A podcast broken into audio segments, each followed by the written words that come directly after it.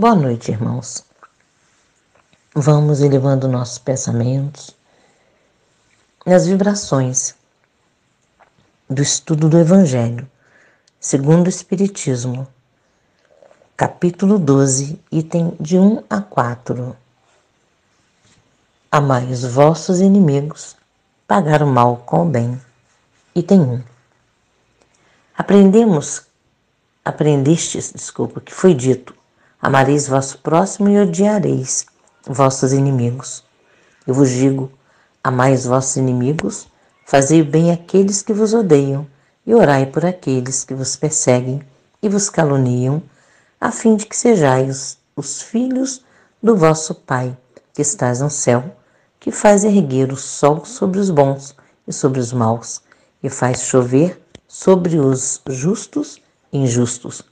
Porque se não amardes senão aqueles que vos amam, que recompensa disso tereis? Os publicanos não fazem também? E se não saudardes, senão os vossos irmãos, que fazeis nisso mais que os outros? Os publicanos não fazem também? Eu vos digo que se vossa justiça não for mais abundante que a dos escribas e fariseus, não, está, não entrareis no reino dos céus. São Mateus capítulo 5, versículo 20 de 43 a 47. Item 2. Se não amardes, senão aqueles que vos amam, que recompensa tereis, uma vez que as pessoas de má vida amam também aqueles que as amam? E se não fazeis o bem senão aqueles que vos fazem, que recompensa tereis, uma vez que as pessoas de má vida fazem a mesma coisa?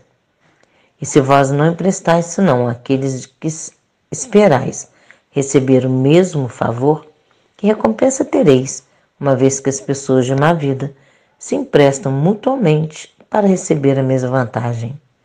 Mas por vós, amai os vossos inimigos, fazei o bem a todos e emprestais, sem disso nada esperar. E então vossa recompensa será muito grande, e sereis os filhos do Altíssimo, que é bom para os ingratos e mesmo para com os maus. Se depois cheio de misericórdia, como vosso Deus é cheio de misericórdia. São Lucas capítulo 6, versículo 32 a 36. Item 3. Se o amor ao próximo é o princípio da caridade, amar os inimigos é sua aplicação sublime. Porque essa virtude é uma das maiores vitórias alcançadas sobre orgulho e egoísmo. Entretanto, equivoca-se geralmente sobre o sentido da palavra amor nessa circunstância. Jesus não quis dizer por essas palavras que se deve ter pelo inimigo a ternura que se tem para com um irmão ou um amigo. A ternura supõe a confiança. Ora, não se pode ter a confiança naquele que sabemos nos querer mal. Não se pode ter com ele os transportes de amizade, porque se sabe que é capaz de abusar disso. Entre pessoas que desconfiam umas das outras, não poderá haver os laços de simpatia que existem entre aquelas que estão em comunhão de pensamentos. Não se pode, enfim, ter o mesmo prazer ao se encontrar com o inimigo do que com o amigo. Esse sentimento resulta mesmo de uma lei física, a da assimilação e repulsão dos fluidos. O pensamento malévolo dirige uma corrente fluídica cuja impressão é penosa. O pensamento benevolente vos envolve de eflúvio agradável, daí a diferença de sensações que se experimenta a aproximação de um amigo ou de um inimigo. Amar os inimigos não pode, pois, significar que não deve fazer nenhuma diferença entre eles e os amigos. Esse preceito parece difícil impossível mesmo de se praticar, porque se crê falsamente que prescreve-lhes dar o mesmo lugar no coração. Se a pobreza das línguas humanas obriga a se servir do mesmo termo para exprimir diversas nuances de sentimentos, a razão deve diferenciá-los segundo o caso. Amar os inimigos não é, pois, ter para com eles uma afeição que não está na natureza, porque o contato de um inimigo faz bater o coração de maneira bem diferente do de um amigo. É não ter contra eles nem ódio, nem rancor, nem desejo de vingança. É perdoar-lhes sem segunda intenção e incondicionalmente o mal que nos fazem. É não opor nenhum obstáculo à reconciliação. Desejar-lhes o bem em lugar de desejar-lhes o mal. É regozijar-se em lugar de afligir pelo bem que os alcança. É estender-lhes mão segura em caso de necessidade. É abster-se em palavras e em ações de tudo que possa prejudicá-los. Enfim, é retribuir-lhes em tudo o mal com o bem, sem intenção de os humilhar. Quem quer que faça isso cumpre as condições do mandamento: amai os vossos inimigos. Item 4. Amar os inimigos é um absurdo para o incrédulo, aquele para quem a vida presente é tudo, não vê no inimigo senão um ser nocivo, perturbando sua tranquilidade, e do qual crê que só a morte pode livrá-lo. Daí o desejo de vingança.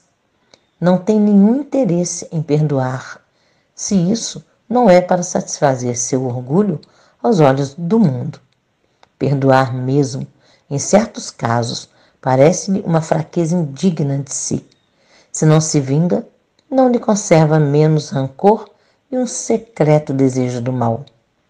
Para o crente, mas para o espírito, sobretudo, a maneira de ver é diferente, porque ele considera o passado e o futuro, entre os quais a vida presente não é senão um ponto. Sabe que, pela própria destinação da terra, deve prever encontrar nela homens maus e perversos, que as maldades das quais é alvo fazem parte das provas que deve suportar, e o ponto de vista elevado em que se coloca torna-lhes as vicissitudes menos amargas, venham elas dos homens ou das coisas. Se ele não se queixa das provas, não deve murmurar contra aqueles que delas são os instrumentos. Se em lugar de se lamentar, agradece a Deus por, a Deus por experimentá-lo, deve agradecer a mão que lhe fornece a ocasião de provar sua paciência e sua resignação. Esse pensamento dispõe naturalmente ao perdão. Ele sente, por outro lado, que quanto mais é generoso, mais se engrandece aos próprios olhos e se acha fora do alcance dos golpes malevolentes do seu inimigo. O homem que ocupa uma posição elevada no mundo não se crê ofendido pelos insultos daquele a quem considera como seu inferior. Assim ocorre com aqueles que se elevam no mundo moral acima da humanidade material.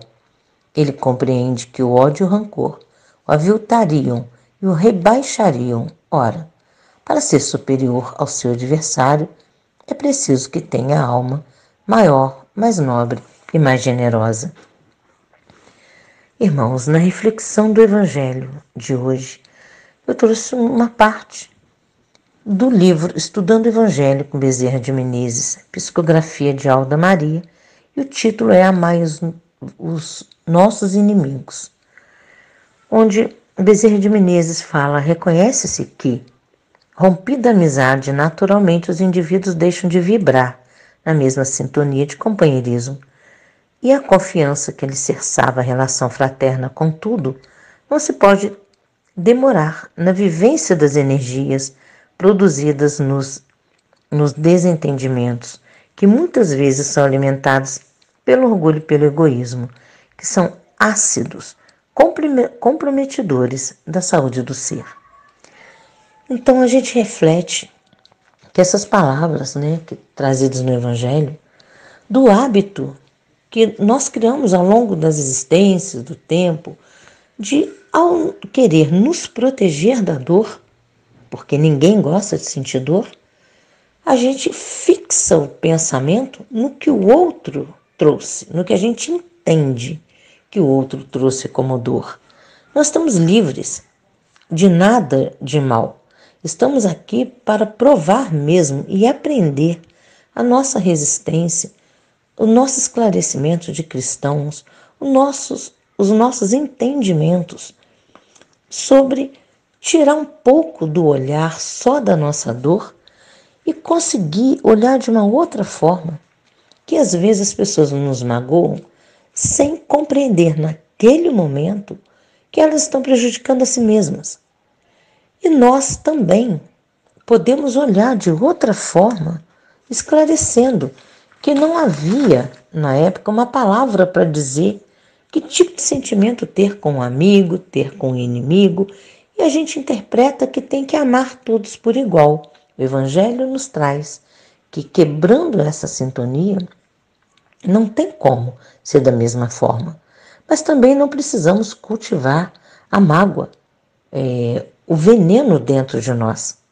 Jesus, no Evangelho segundo o Espiritismo, capítulo 15, traz o doutor da lei perguntando a Jesus: Mestre, o que preciso fazer para possuir a vida eterna? E Jesus lhe responde: O que está escrito na lei dela. E o que lês na lei? Jesus pergunta: O que é que ele leu na lei? E Jesus traz assim a importância de refletir qual o nosso entendimento do que a gente ouve, do que a gente lê. Que forma interpretamos o que nós fomos criados para acreditar? Acreditamos por séculos que perdoar era uma coisa de pessoas fracas. Então, o esclarecimento, buscar a paz interior, Jesus nos trouxe este, a lei do amor, como alívio e cura para todos nós, para um novo entendimento. Então, assim, é, Jesus traz nesse esclarecimento para o doutor da lei que ele mesmo responde que amar a Deus sobre todas as coisas é próximo como a ti mesmo.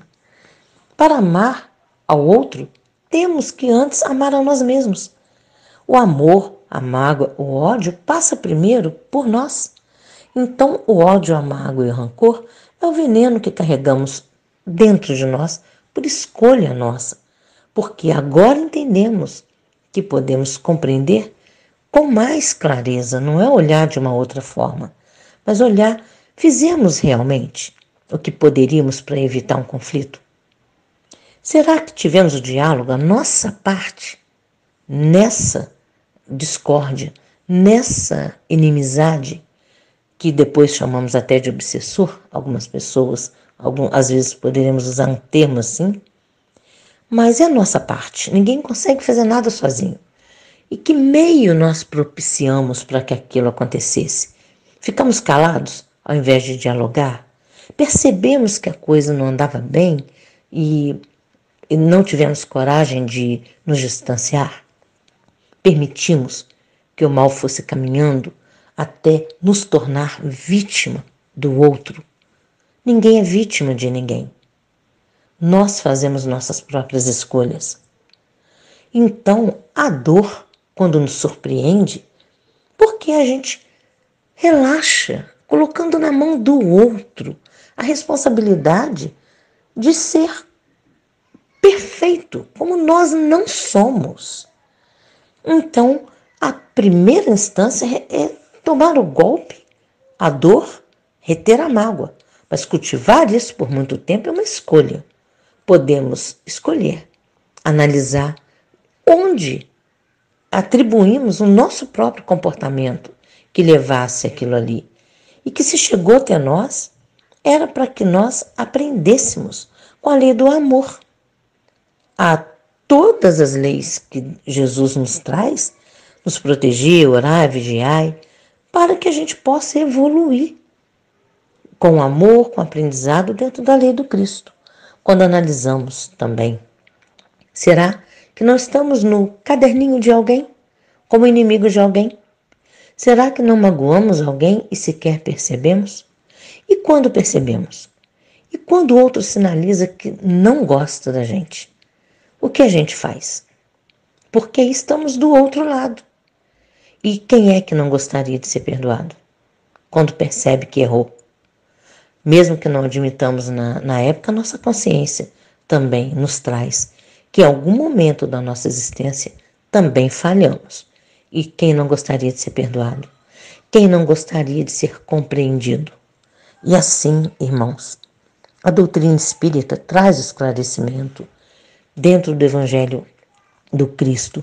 E quem não tem, independente da religião, do que acredita, todo ser humano se protege da dor.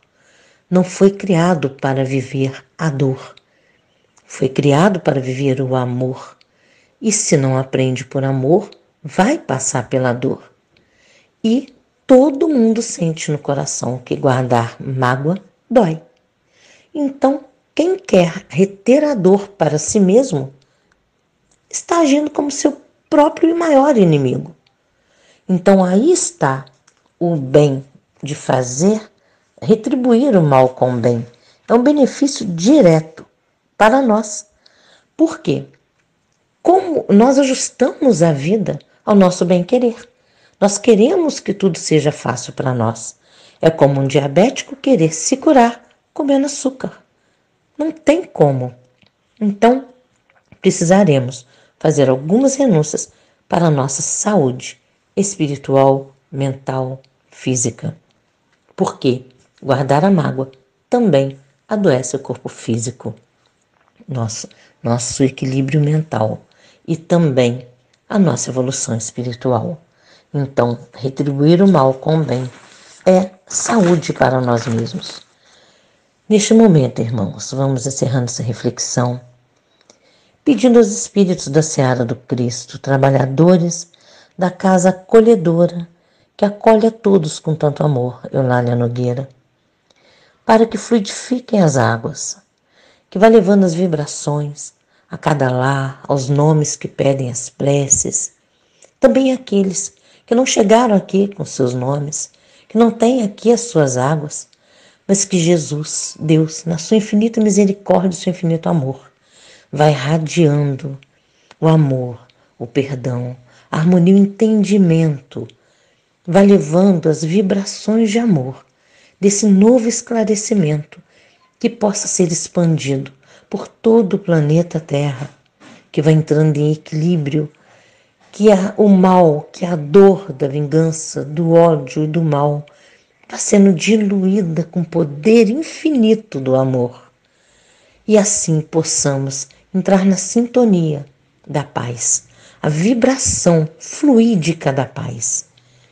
Porque o amor dissipa a dor e que possamos assim viver um planeta todo envolvido nas vibrações do amor do Mestre Jesus como Deus, que criou a todos nós simples e ignorantes, para que pudéssemos aprender a construir com amor a nossa paz interior.